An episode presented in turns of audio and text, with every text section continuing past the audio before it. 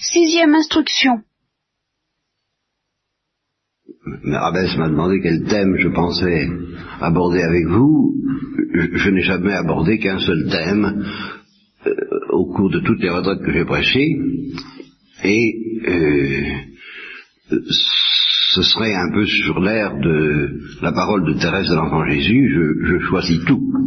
Je, voulais dire tout. Tout. Tout, ce qui me paraissait nécessaire de dire pour entendre la révélation telle que l'Église nous la transmet. C'était extrêmement fou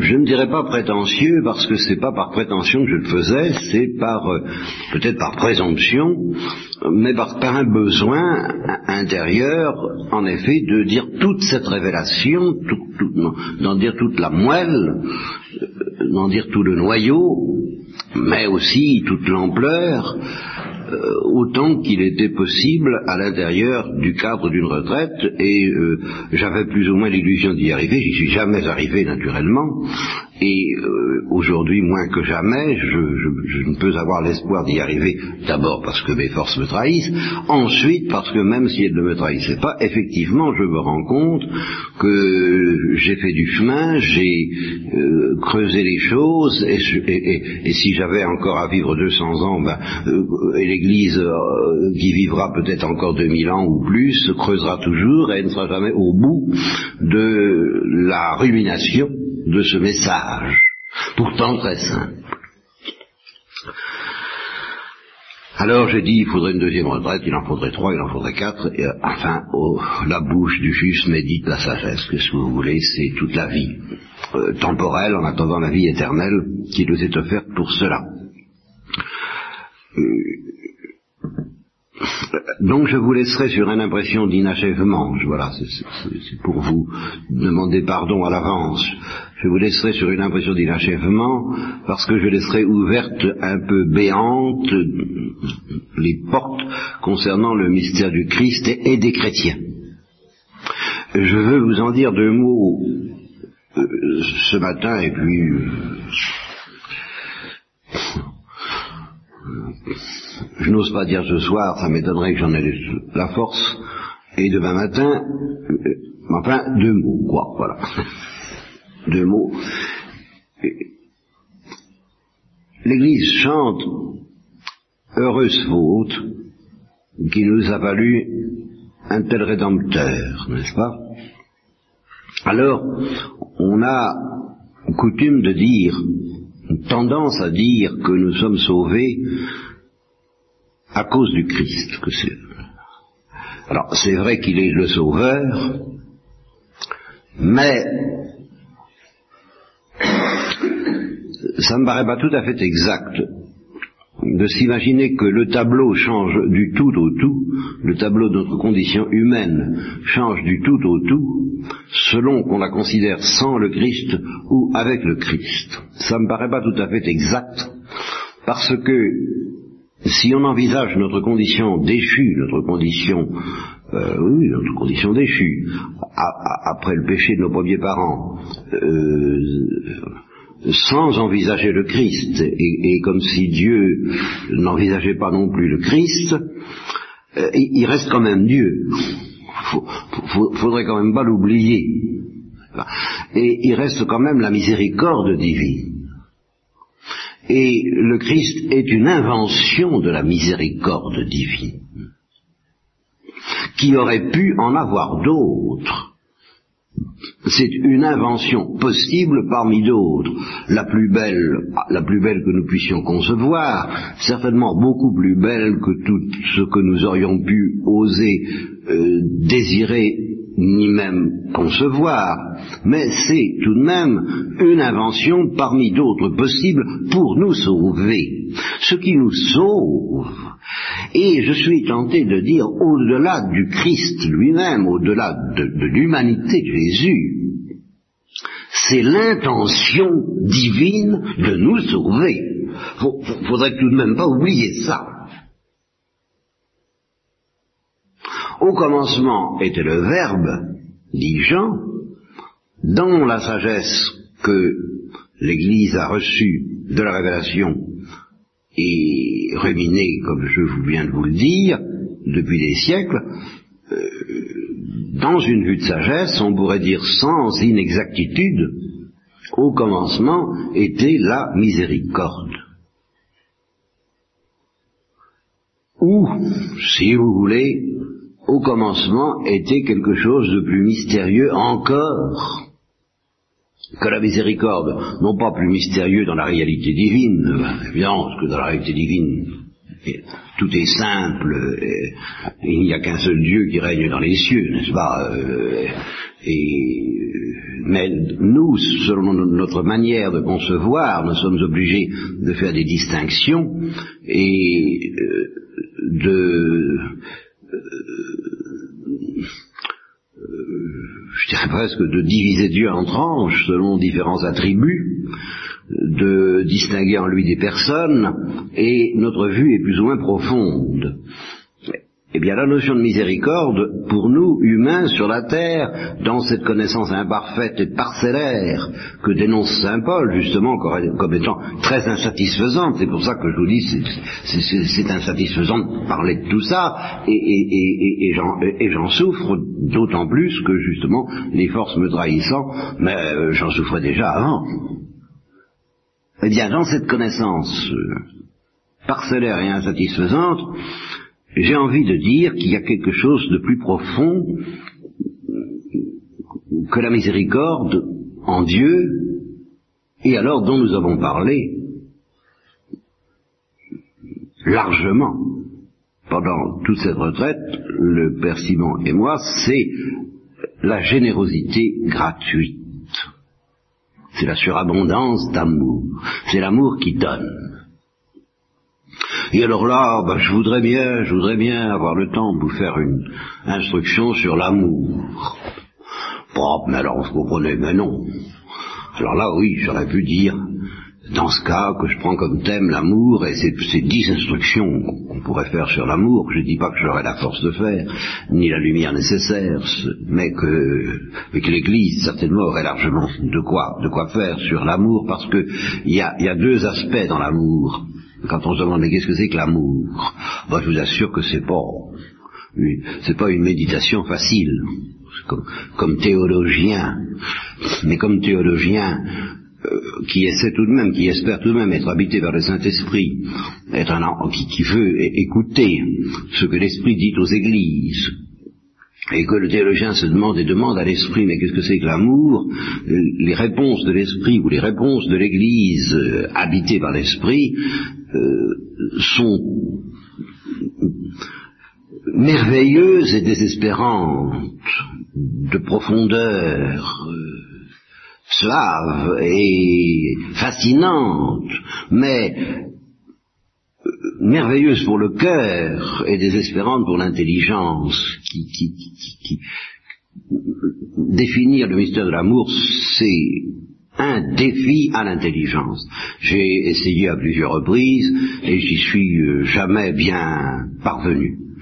Alors aujourd'hui, en sont les affaires dans ma pauvre tête Je vous dirais simplement, euh, sans le justifier, deux choses c'est que justement il y, a deux, notions dans l'amour que je n'arrive pas et que je n'ai pas envie de réduire à l'unité, si ce n'est dans l'adoration de ce mystère unique, mais qu'il faut joindre sans prétendre les réduire à l'unité et dont chacune est paradoxale, dont chacune est un défi à la raison. La gratuité, la surabondance, la générosité, le don, c'en est, une, nous en avons largement parlé, et, et c'est pas tout à fait fini, peut-être, et puis l'autre c'est la blessure.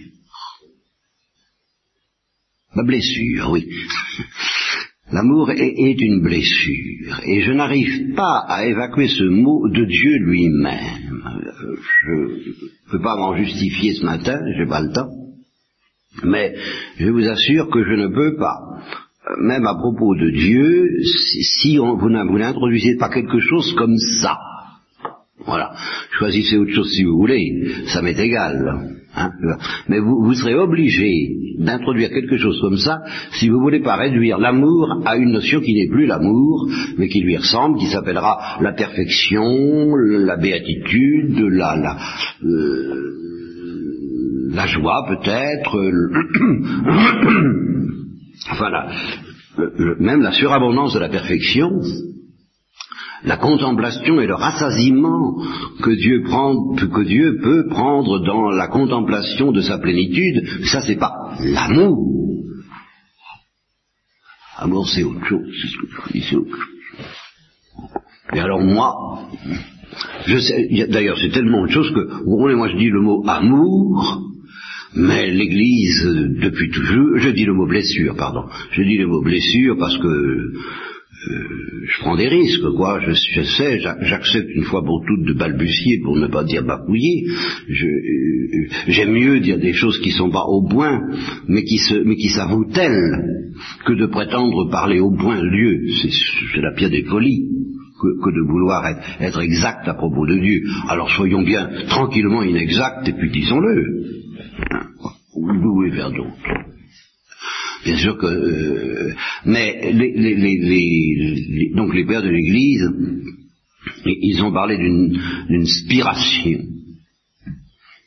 à propos de, la, troisième personne de la Sainte Trinité, un, souffle. Vous, voyez un souffle en Dieu vous, hein, vous voyez c'est plus satisfaisant au point de vue intellectuel? Imaginez du vent, quand il fait du vent, évidemment, nous sentons bien que le vent est un mystère, que c'est pas seulement... Les sorciers le sentent bien, le sorcier Yaki, un sorcier mexicain sur lequel on a fait un livre passionnant, sur lequel à mon tour j'ai fait une récollection entière. Bien, le, vent, toutes les réalités naturelles, mais le vent en particulier, euh, c'est tout autre chose que ce que les physiciens y voient. C'est un mystère spirituel, le vent. Faut pas oublier qu'à Fatima, avant l'apparition de l'ange, il y a eu euh, un vent. Et ils ont parlé du vent qui s'est déchaîné sur la montagne de l'Oreb quand Élie attendait Dieu avant que ça devienne une brise. Vous voyez, euh, et que, Élie a eu beaucoup plus peur de, la brise que du vent. Le vent violent. Bon. Alors, qu'est-ce que ça signifie cette histoire-là? En Dieu, un vent. Ben voilà. Donc la, la, théologie la plus stricte euh, désigne par ce nom la troisième personne de la Sainte Trinité. Il faut, savoir ce que parler veut dire. Hein. Dans l'étymologie, spiritus, souple, vent, euh, arranger ça comme vous voudrez, c'est toujours quelque chose qui, souffle, hein, comme ça. Euh, on n'a rien d'autre pour la troisième personne. Alors je dis blessure. Je dis blessure, mais blessure suave, blessure qui, qui est une béatitude, qui, qui, est une béatitude, qui est un aspect de la béatitude que nous ne pourrions pas concevoir sans employer ce mot. Et c'est pour ça que Saint Jean de la Croix a un poème tout à fait extraordinaire sur le pastoureau blessé. Car, et c'est un franciscain qui a attiré mon attention là-dessus dans un petit sermon qu'il a fait à des clarisses, et où il distingue bien, euh, avec Saint Jean de la Croix, où il, fait remarquer que Saint Jean de la Croix distingue bien deux blessures dans le pastoureau. Ah, le pastoureau, c'est évidemment le Christ, mais le Christ, à son tour, c'est ça que je vous dis dès le début, faites très attention, euh, nous ne parlons pas beaucoup du Christ, mais je vous donne une piste qu'il faut jamais perdre de vue, euh, le Christ, ce n'est que, si j'ose dire, une, projection visible, tangible, humaine, incarnée, du mystère de la miséricorde, qui lui-même est euh, un fruit de l'amour. Puisque l'amour est à deux aspects, c'est ce que je résume là en ce moment, en bapouillant, l'amour est blessure et l'amour est surabondance de, gratuité. Et c'est en ça que ça, s'oppose presque ces deux notions, parce que la blessure évoque une, une infirmité, alors que la surabondance évoque un excès de perfection. Eh bien c'est les deux à la fois. C'est justement une blessure qui est en même temps un excès de perfection. Oh. Allez vous y retrouver. Alors, euh, à propos de, la blessure, j'y reviens. Donc ce pastreau qui ne fait que projeter, incarner, je dirais, les blessures divines, les blessures de l'amour divin, eh bien, dans ce pastreau, il y a deux blessures. Une dont il ne se plaint pas, parce que c'est l'amour même. Il est blessé d'amour pour les créatures humaines et pour les anges, les bons et les mauvais. Il est éternellement blessé d'amour pour toutes ces créatures. Et puis, si on veut aller plus loin encore, et, on s'arrêtera pris de vertige, vous m'en excuserez, euh, justement, j'essaierai d'éviter d'être trop fatigant, en m'avouant immédiatement fatigué, Dieu est blessé d'amour pour lui-même.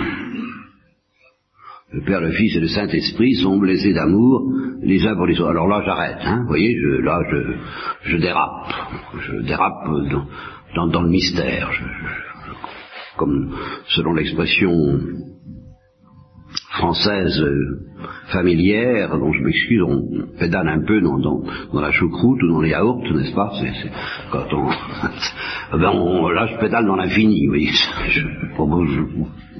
et je dérape. Dieu est blessé d'amour à l'égard de lui-même, mais Dieu est blessé d'amour à l'égard de ses créatures. Et vous ne pouvez rien comprendre à tout ce qui se passe dans le monde, je dirais, y compris et surtout le mystère du mal, s'il n'y a pas cette espèce de folie, de blessure en Dieu à propos de ces créatures qu'il aime euh, inconsidérément aux yeux de notre sagesse humaine, lui plus que tout autre, bien plus que Paul, au-delà de Paul et au-delà même du Christ, qui encore une fois n'est que l'incarnation de cet amour, nous dit justement par la bouche du Christ et par la prodigue de la croix, et par le verbum crucis, par la parole de la croix, vous, vous êtes sages dans l'amour, moi je suis fou dans l'amour. Pour vous. Et ça, je le disais dès, dès l'aurore, dès l'aube de mes premières prédications, à voir ce qui se passe dans le monde, il n'y a, pas de doute que, ou bien, comme beaucoup le pensent, euh, Dieu ne nous aime pas. Et il nous aime si peu qu'à la limite, il vaut mieux lui faire la charité que certains lui font de ne pas exister. C'est le sens profond d'un certain athéisme qui, qui, pense que Dieu a intérêt à ne pas exister parce que, étant donné la manière dont il gouverne les choses, s'il existe, euh, il n'a pas intérêt à se présenter. Hein. vous voyez, si, si, si, on se révolte contre le, gouvernement divin parce que ça marche vraiment trop mal les affaires, eh bien, euh, par charité, par, par, par, par, politesse envers Dieu, on décide qu'il n'existe pas. C'est le véritable sens d'un certain athéisme. Commencez par celui de Camus, par exemple. Bon, alors ou bien c'est ça dont j'ai partagé la tentation pendant dix ans, je sais ce que c'est, je sais de quoi je parle, de penser que non, pas possible, ou bien c'est ça, ou bien alors, et c'est l'idée qu'il a bien fallu que j'accepte à mon retour dans l'Église, euh, retour dont il faudrait également une retraite entière pour parler. et puis on me ferait le reproche qui m'a été fait maintes fois de, parler de moi alors qu'il faut parler de Dieu, comme si, comme si Thérèse d'Avila, à qui je n'ose pas me comparer sans parler de Thérèse de l'Enfant Jésus, et Saint Augustin avait fait autre chose que de parler d'eux. Mais enfin, passons. Bien. Eh bien, euh, à, mon retour dans l'Église, il a bien fallu que j'admette que, Dieu nous aimait, mais alors, j'ai opéré aussitôt une correction de trajectoire, si j'ose dire, une correction doctrinale, pour pouvoir, pour pouvoir maintenir ce qui m'avait tout de même bouleversé dans le mystère du mal et dans la façon dont le monde est gouverné, alors c'est que il nous aime trop. C'est l'un ou l'autre. Et ce il nous aime trop, alors c'est un abîme devant lequel je me plonge dans l'adoration et pour lequel, euh, pour, l'affronter, pour le supporter, pour ne pas en devenir fou. Non mais, alors là d'une folie qui, qui ne serait pas, hélas, la folie de la croix, mais la pauvre folie humaine, honnêtement, j'ai besoin de la Sainte Vierge. Alors là, euh, la Sainte Vierge, là, vous voyez, dans toute cette histoire de, gratuité, de surabondance, que j'appellerais du luxe, n'est-ce pas Nous sommes le luxe de Dieu, l'amour qu'il nous donne est un luxe, la grâce, la vie divine, la surabondance, l'invitation au banquet, tout ça, c'est du luxe, et la rédemption, alors c'est le plus, le plus fou de tous les luxes, n'est-ce pas Mais dans toute cette euh, collection de luxe que Dieu se paye en nous, en nous créant, en nous laissant pécher et en nous rachetant, je dirais, il n'y a qu'une chose qui me paraît pas du luxe, c'est la Sainte Vierge. Oui. Parce que vraiment, je ne sais pas comment je ferais pour supporter cette révélation sans la Sainte Vierge. C'est trop fort pour moi. Et je me permets de vous suggérer que c'est trop fort aussi pour vous.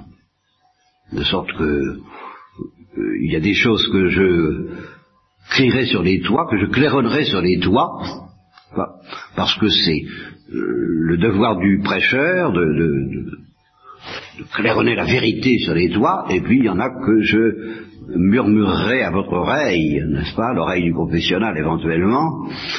Ça m'arrive souvent, et j'en parle plutôt sur le ton du murmure et du confessionnal, ou du parloir que du haut de la chair, n'est-ce pas? J'aime pas trop parler de la Sainte Vierge du haut de la chair.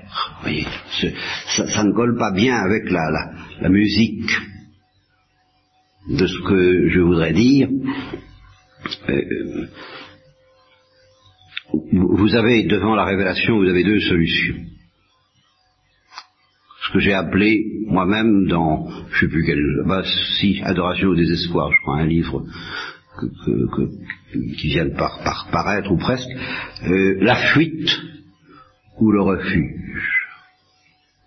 Ou bien vous fuyez la profondeur, vous vous, vous, obstinez à rester à la surface des choses, vous vous, gardez bien, vous mettez, vous, vous trempez le, bout des pieds dans l'eau, mais vous n'allez pas plus loin, vous, vous n'y enfoncez pas jusqu'au cou, de cette révélation, et par conséquent de cet amour. Euh, ou bien vous restez à la surface de l'amour de Dieu, et vous n'allez pas voir de trop près, et alors ben vous ne serez pas... Euh, vous serez sage dans le Christ, quoi. Bon. Et, et, et s'il y a une chose que je regrette pour ma part, c'est que on, soit, et même si j'en suis encore, mais ça fait partie de cette tristesse dont parle Léon Blois, il n'y a qu'une tristesse et de ne pas être un saint, entrer dans la vie religieuse pour être sage dans le Christ, vraiment, c'est bête. Oh, c'est bête. Alors, si donc vous ne voulez pas de cette solution que j'appelle la fuite, prendre la fuite, prendre la fuite devant les abîmes qui nous menacent, alors il y en a une autre, la seule, qui permet de ne pas prendre la fuite, euh, c'est comme quand on fait de l'alpinisme, le refuge. Et plus on monte haut, plus on a besoin d'un refuge pour passer la nuit, la nuit de la foi dans une mauvaise hôtellerie. Ben oui, c'est un refuge, c'est plutôt une mauvaise hôtellerie. Vous voyez, ça, c'est pas très confortable, les refuges, mais, mais c'est précieux, c'est indispensable, c'est pas du luxe, c'est la Sainte Vierge. Le refuge dont nous avons besoin pour supporter Jésus-Christ, folie de l'amour miséricordieux. Là, je vous le murmure comme un conseil. Et j'en reviens justement aux deux blessures, puisque j'arrive pas. Donc la première blessure, qui est cette folie d'amour qu'il a pour nous, il ne s'en plaint pas. Mais la deuxième, c'est celle que nous lui infligeons, nous créatures humaines, en n'acceptant pas d'être blessés de cette blessure. Et là, nous revenons en, direct au péché de nos premiers parents la blessure étant, en gratuité, d'une manière mystérieuse que je ne peux pas comprendre, étant folie de, don, veux-tu me faire plaisir, c'est parce qu'on se laisse toucher, on se laisse blesser, on se laisse attendrir par l'invitation à veux-tu me faire plaisir, que on dit oui. Et qu'on abandonne tous nos projets euh, pour nous élancer à la conquête de la joie divine, et que Dieu nous dit, veux-tu abandonner ton projet pour me faire plaisir? Ça, le renoncement. Alors, si on perçoit qu'à travers cette invitation, Dieu est blessé d'amour pour nous, et que c'est dans une blessure d'amour qui nous dit cela, et que, eh bien, immédiatement, dès qu'on se laisse toucher par la blessure d'amour de Dieu, dès qu'on contemple cette blessure d'amour de Dieu, que précisément figure le coup de lance, en fin de compte, là vous voyez que je vous parle très vite du Christ quand même, euh, c'est comme ça qu'il faut le regarder, alors on est blessé à son tour. Et dans cette blessure, que l'on accueille, que l'on accepte, que l'on ne refuse pas, on dit oui, sans réfléchir. C'est ce que je vous ai dit, ça, j'y reviens, je persiste et signe, n'est-ce pas? Ça, ça, ça, oui. Mais si on ne se laisse pas toucher et attendrir par cette blessure d'amour qui nous invite à lui faire plaisir, alors on lui fait une deuxième blessure. Et à cause de cette deuxième blessure, sur un arbre, il étendit ses beaux bras. Vous voyez Parce que, et ça c'est l'idée décourageante, je vous répète, je vous en demande pardon d'employer ce mot, décourageante à, prêcher parce que vraiment trop... je comprends tellement l'objection que, me ferait n'importe quel auditeur et, pourquoi va-t-il chercher si loin? Parce que je ne peux pas faire autrement. C'est pas pour le plaisir de me lancer dans des raffinements intellectuels, c'est parce que euh, je ne peux pas faire autrement, spirituellement et pas intellectuellement. Euh, la, blessure que nous sommes invités à contempler à travers le Christ, c'est la blessure de Dieu. C'est la blessure de la miséricorde. La miséricorde est blessure en Dieu, mais c'est la deuxième blessure. Oui. Alors, voilà, à propos de l'amour, eh bien justement cette deuxième blessure, voulant nous sauver, parce que nous sommes sauvables, alors que les anges ne le sont pas, je n'insiste pas, voulant nous sauver, aurait pu nous sauver de bien des façons, et cette deuxième blessure, cette blessure de la miséricorde que l'homme, que nos premiers parents ont fait à Dieu en refusant la première, en refusant d'être blessés, et ils ont blessé le cœur de Dieu, bien avant de blesser le cœur du Christ. Voici ce cœur qui a tant aimé les hommes et qui n'a reçu en réponse que leur ingratitude et leur mépris, c'est pas euh, l'homme Jésus d'abord qui dit cela, c'est la miséricorde divine elle-même. Voici ce cœur divin, voici ce cœur incréé, voici cet amour incréé qui a tant aimé les hommes et qui n'a reçu en récompense que leur ingratitude et leur mépris. Il ne faut jamais s'arrêter à Jésus-Christ quand vous contemplez Jésus-Christ. Il faut toujours, derrière lui, au-delà de lui, en filigrane, percevoir et essayer de vous laisser toucher mais justement, ça ne pourra pas être purement sensible et imaginatif. Ça, ne peut pas être principalement la contemplation du détail des souffrances physiques du Christ, ni même de ses souffrances psychiques, ni même de son agonie. Au-delà de son agonie, il y a un mystère plus profond encore dans cette agonie et l'incarnation et qui, comme le disait le père Chardon, le dominicain du XVIIe siècle, le théologien du XVIIe siècle, est une douleur divine. dont le, le mystère de la croix n'est que l'incarnation. Si Jésus est l'incarnation de la miséricorde, euh, Jésus crucifié est l'incarnation privilégiée de la blessure que nous avons faite à Dieu. J'irai même jusqu'à vous dire, mais ça, euh, je vais peut-être le dire dès maintenant, en dépit et au défi de toute, euh, organisation correcte de ce que je vous dis, en, en parce que Tant pis, tant pis, tant pis, je voulais, je renonce, je vous demande pardon, c'est trop fatigant, justement, de mettre tout ça en ordre. J'irai jusqu'à dire que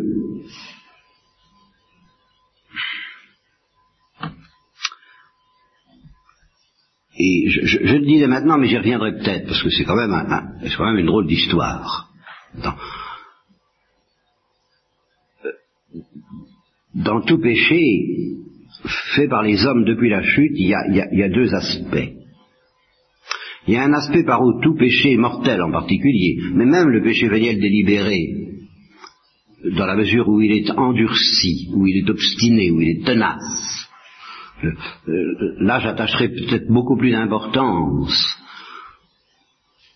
à cette distinction que la distinction entre péché mortel et péché véniel. C'est pas qu'elle n'est pas importante, la distinction entre péché mortel et péché véniel. Vous voyez, je me laisse entraîner à, de digression en digression, mais, je sais quand même où je vais. Je vous demande pardon. Hein, je, fais ce que je peux et je peux peu. Hein, c'est bien entendu. Bon. Alors, la, distinction entre péché mortel et péché véniel, c'est très important. C'est très important, d'accord. Mais il ne faut pas oublier ce que l'Église m'a appris dans mon catéchisme et qu'il faut qu'il faut jamais perdre de vue, c'est que le péché véniel mène au péché mortel. Bon, or, euh, n'importe quel péché véniel ne mène pas au péché mortel. C'est pas tout à fait exact. Mais il y a un certain péché véniel, celui qui est têtu, celui qui s'endurcit. Celui-là mène, c'est une pente, c'est déjà le chemin de la perdition qui mène au péché mortel. Alors que, inversement, il y a des péchés mortels euh, qui sont faciles à racheter parce que euh, ils ne sont pas obstinés. Mieux vaut celui qui tombe souvent et qui se relève vite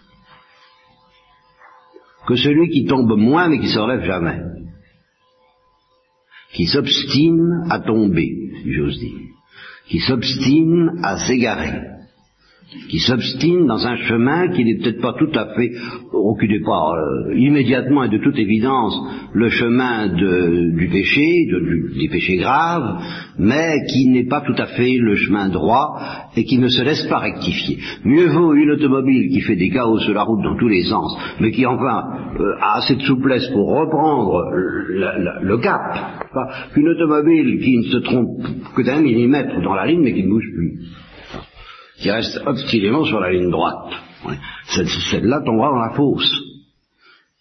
Tandis que l'automobile qui brinque-balle dans tous les sens, euh, si elle est assez souple pour dire eh, attention là quand même. Euh, eh, eh. Alors, de ce point de vue-là, j'attache plus d'importance à la distinction entre les péchés obstinés et ceux qui ne le sont pas.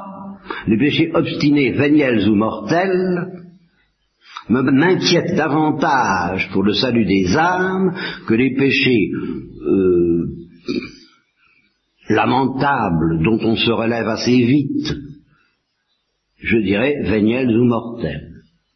Mais du point de vue pastoral, du point de vue prudentiel, du point de vue pratique, euh, et pour des raisons que j'essaierai d'expliquer plus à loisir si j'ai le temps, plus, en, détail, il, est plus... Euh, il est très important d'avoir les yeux fixés sur cette distinction, parce que l'aspect par où le péché, même mortel, est, lamentable, et qu'on s'en relève bien vite pour aller se précipiter, comme dit le reste de l'enfant Jésus, le cœur brisé dans les bras du Sauveur, dans les bras de la miséricorde de Dieu, eh bien cet aspect-là n'est pas celui qui fait mal à Dieu. C'est celui par où, au contraire, nous attirons davantage la miséricorde de Dieu encore.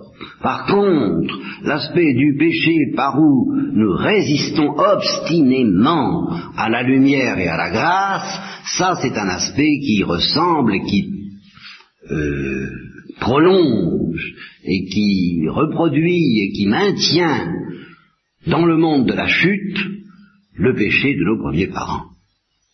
Celui-là m'inquiète plus, véniel ou mortel. Bon, là, là-dessus, j'étais parti sur quelque chose que j'ai perdu de vue avec ma digression. Euh, oui, ah ben justement. Justement. Voyez-vous, je vais essayer de me faire comprendre intuitivement, je, tant pis si c'est pas en place, je, bon. Je, voudrais que vous vous mettiez devant vos yeux deux péchés, et qui sont comme par hasard les deux premiers péchés qu'on trouve dans la Bible. C'est très impressionnant. Le premier péché, c'est celui, effectivement, de nos premiers parents qui, celui Ève, je m'excuse, n'est-ce pas, qui entraîne le pauvre Adam, n'est-ce pas, euh, être entraînée elle-même par le, serpent, c'est-à-dire par le démon, qui porte la main sur le fruit défendu. Premier péché. Oh, dans notre bêtise, bon, on y voit pas euh, catastrophe. On dit, oh oui, évidemment, elle aurait pas dû, quoi. Hein. Ça ne nous fait pas horreur. Deuxième péché, le meurtre d'Abel par Cain. Alors ça, ça nous fait horreur. Or, aux yeux de Dieu, le plus grave, c'est de beaucoup le premier. Et le second n'est que la conséquence permise par Dieu dans la folie de sa miséricorde pour nous aider à comprendre la gravité du premier. Et alors c'est là où Dieu et nous, on n'a vraiment pas la même sensibilité. Vous comprenez C'est là, où, justement je dis qu'il nous aime trop et nous allons entrer tout de suite en désaccord. Nous, le mal, ça nous gêne pas trop, tant que ça ne dépasse pas le fruit défendu. Bon, alors là, on, on, on, on dirait, bah évidemment, c'est pas, c'est beau au point, mais enfin, euh, euh, on est de pauvres créatures, et puis voilà, euh, avec Dieu, ça lui va pas du tout. Alors Dieu, il est scandalisé, lui, par, par, par, ce mal. Et il l'est tellement, il est tellement bouleversé dans ses entrailles, blessé dans son cœur miséricordieux par une faute pareille, qu'il ne le supporte pas, et nous retrouvons la parole de Jean-Paul Ier qui dit Dieu préfère le péché mortel plutôt que les yeux d'un homme ne s'ouvrent pas, il, préférera quelquefois permettre que cet homme commette des péchés mortels plutôt que, de le laisser continuer à être aveugle. Eh bien, c'est pour tout le genre humain, c'est ça. Plutôt que de nous laisser aveugles sur la gravité de ce péché de s'emparer du fruit défendu, ou plutôt de s'emparer d'une manière défendue du fruit désiré, promis, et que Dieu se promettait de nous donner lui-même, plutôt que de nous laisser aveugles sur la gravité de ce péché, alors Dieu permet des péchés qui nous paraissent bien plus horribles, mais qui aux yeux de Dieu le sont beaucoup moins. Le meurtre d'Abel par Cain, et tous les meurtres, jusqu'au meurtre du Christ. Le meurtre du Christ fait partie de ces choses que nous commettons, que le genre humain a commis, parce que, ayant mangé le fruit défendu, il est devenu esclave du démon. Et alors, Dieu dit à l'homme, eh bien, c'est, en gros, c'est le châtiment euh, promulgué dans la Genèse, ben, tu vas voir, tu vas voir ce que ça veut dire, tu vas voir ce que tu as fait, tu vas comprendre ce que tu as fait, tu vas comprendre dans quel esclavage tu t'es enfermé, tu t'es laissé enfermer par cette désobéissance. Tu vas comprendre à quelles horreurs le démon a le pouvoir de t'entraîner et jusqu'à crucifier celui que j'ai envoyé, mais c'est pas ça qui me gêne le plus. La preuve, ce, ce, crime qui paraît le plus horrible de tous, d'avoir crucifié Jésus-Christ, mais c'est ça dont je vais me servir pour te sauver. C'est ça que je vais te donner dans ma folie. De sorte qu'à certains égards, je ne crois pas trahir la pensée de Dieu, la révélation de la miséricorde en disant, mais que tu es crucifié Jésus, je m'en moque. Que tu fermes ton cœur à mon amour, à mon invitation gratuite, et que tu t'obstines à porter la main sur le fruit défendu, alors ça, non.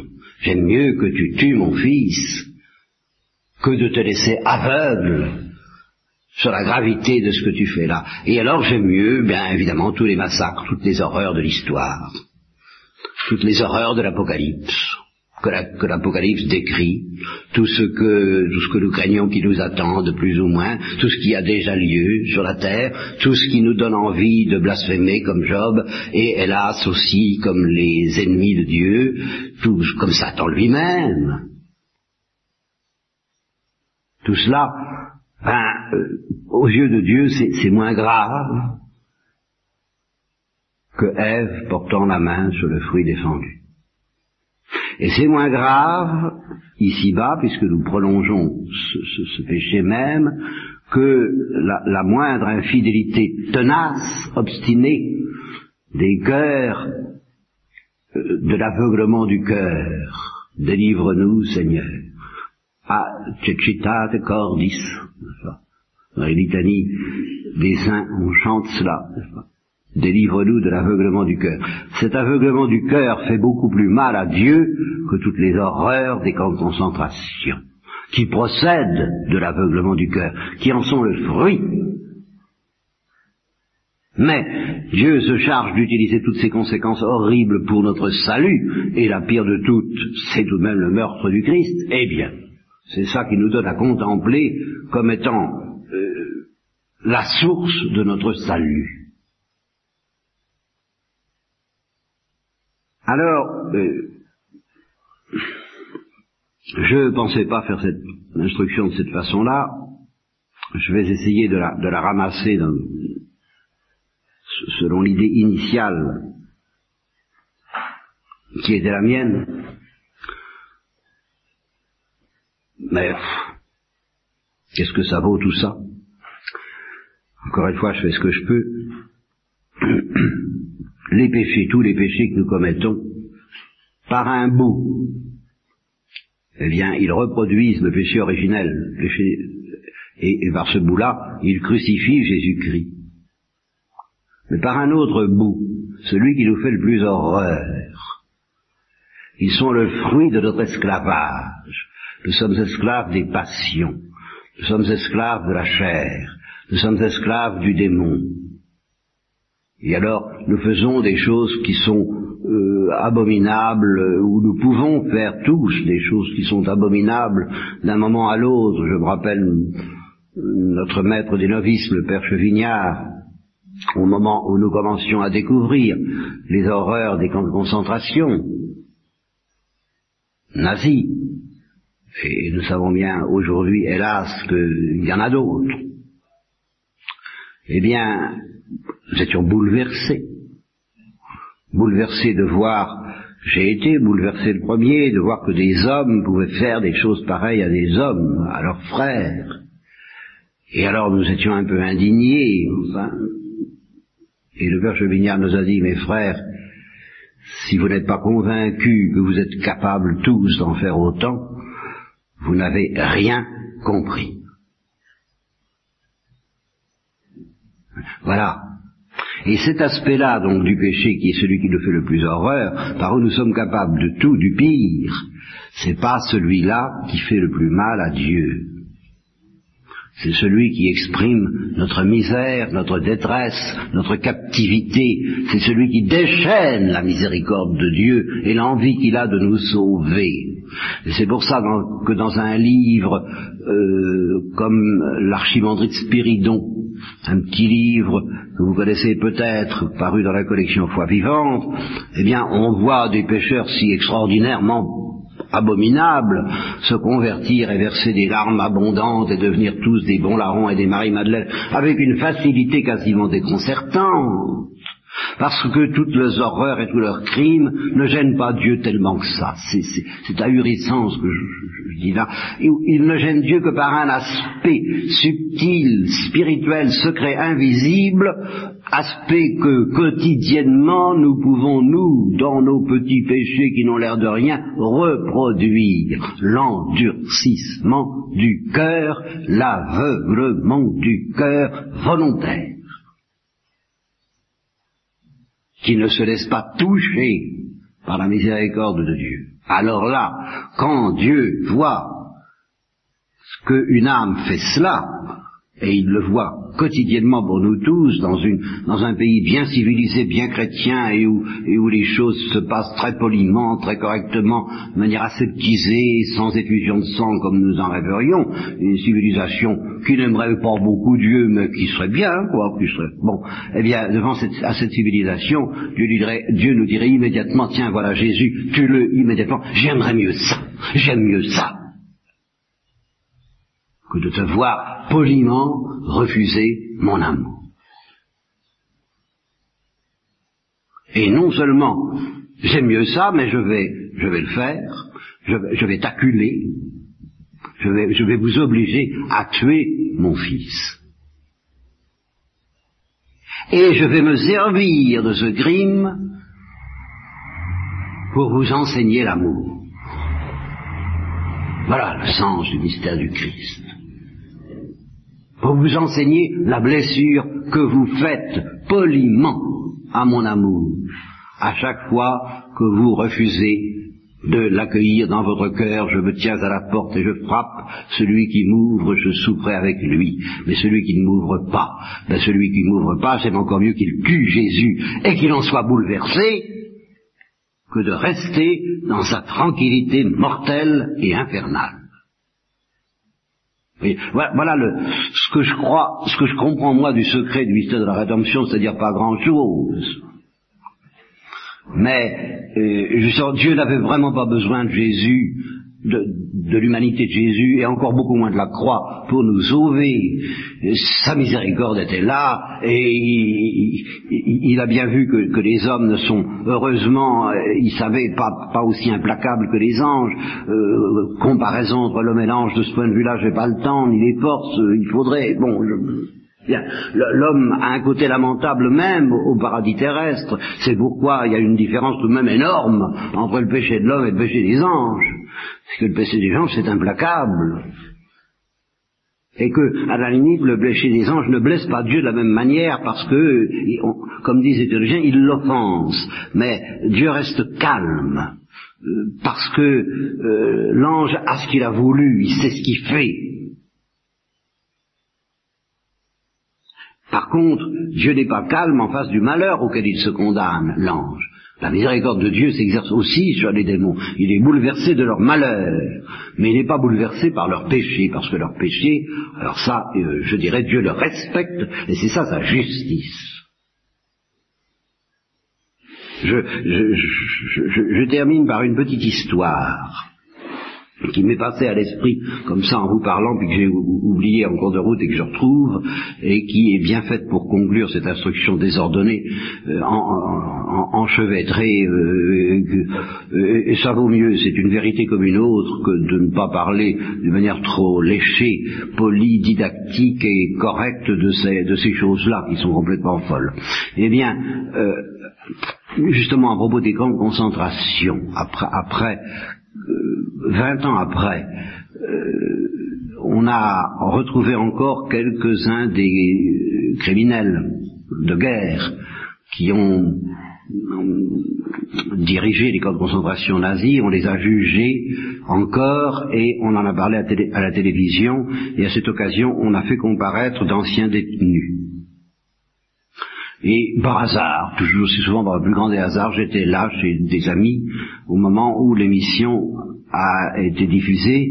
J'ai vu ça, j'ai vu les, j'en ai vu trois. On a, on a interrogé trois, j'ai vu les trois, et tous les trois m'ont euh, ont dit quelque chose d'une extraordinaire profondeur euh, que j'ai jamais oublié, dont j'ai décidé que je me servirais constamment dans ma vie de prêcheur. Et alors là, ça, c'est en plein dans le sujet aujourd'hui. Je termine donc ce matin là-dessus, ce matin.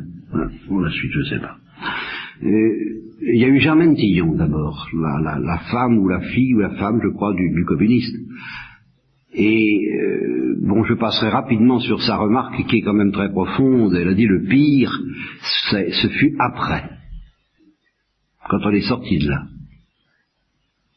C'est là que ce fut le pire, parce que euh, pendant qu'on y était, on était soutenu par la colère la vie avait un sens. Et ce sens était évident par la colère. La colère, notre colère, elle ignorait les secrets de l'amour, mais ce pouvait être une colère d'amour, je n'en sais rien. Enfin, notre colère donnait un sens à cette vie, si horrible qu'elle soit. Mais après, la colère est tombée. Et alors, tout ça nous est paru d'une absurdité. La vie nous est apparue comme n'ayant aucun sens, parce que justement, nous n'étions plus soutenus par la colère. J'ai pensé à cette parole de la Bible, l'indignation a soutenu mon cœur, c'est le Christ qui parle. Il y a une colère du Christ, il y a une colère de l'amour.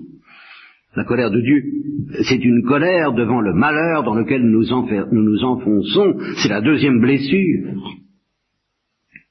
Dieu n'est pas indifférent à cela. C'est pour ça que pour, Dieu la vie a un sens. Mais pour celui qui n'est pas en colère, la vie n'a pas de sens, c'est vrai. Bon, je passe. Deuxième remarque, un petit cabaretier parisien, bon petit gars, euh, un, peu rond comme moi, quoi, vous voyez, euh, pas métaphysique du tout à première vue,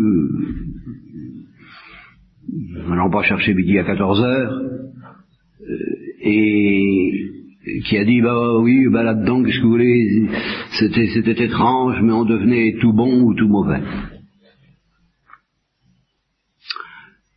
Euh, ou bien on, on sacrifiait son une, une, bouchée de pain ou la moitié d'une bouchée de pain pour pour donner à aux voisins qui voudraient être faim comme nous et on devenait bon ou bien alors on devenait des loups enragé, prêt à tuer pour un morceau de pain.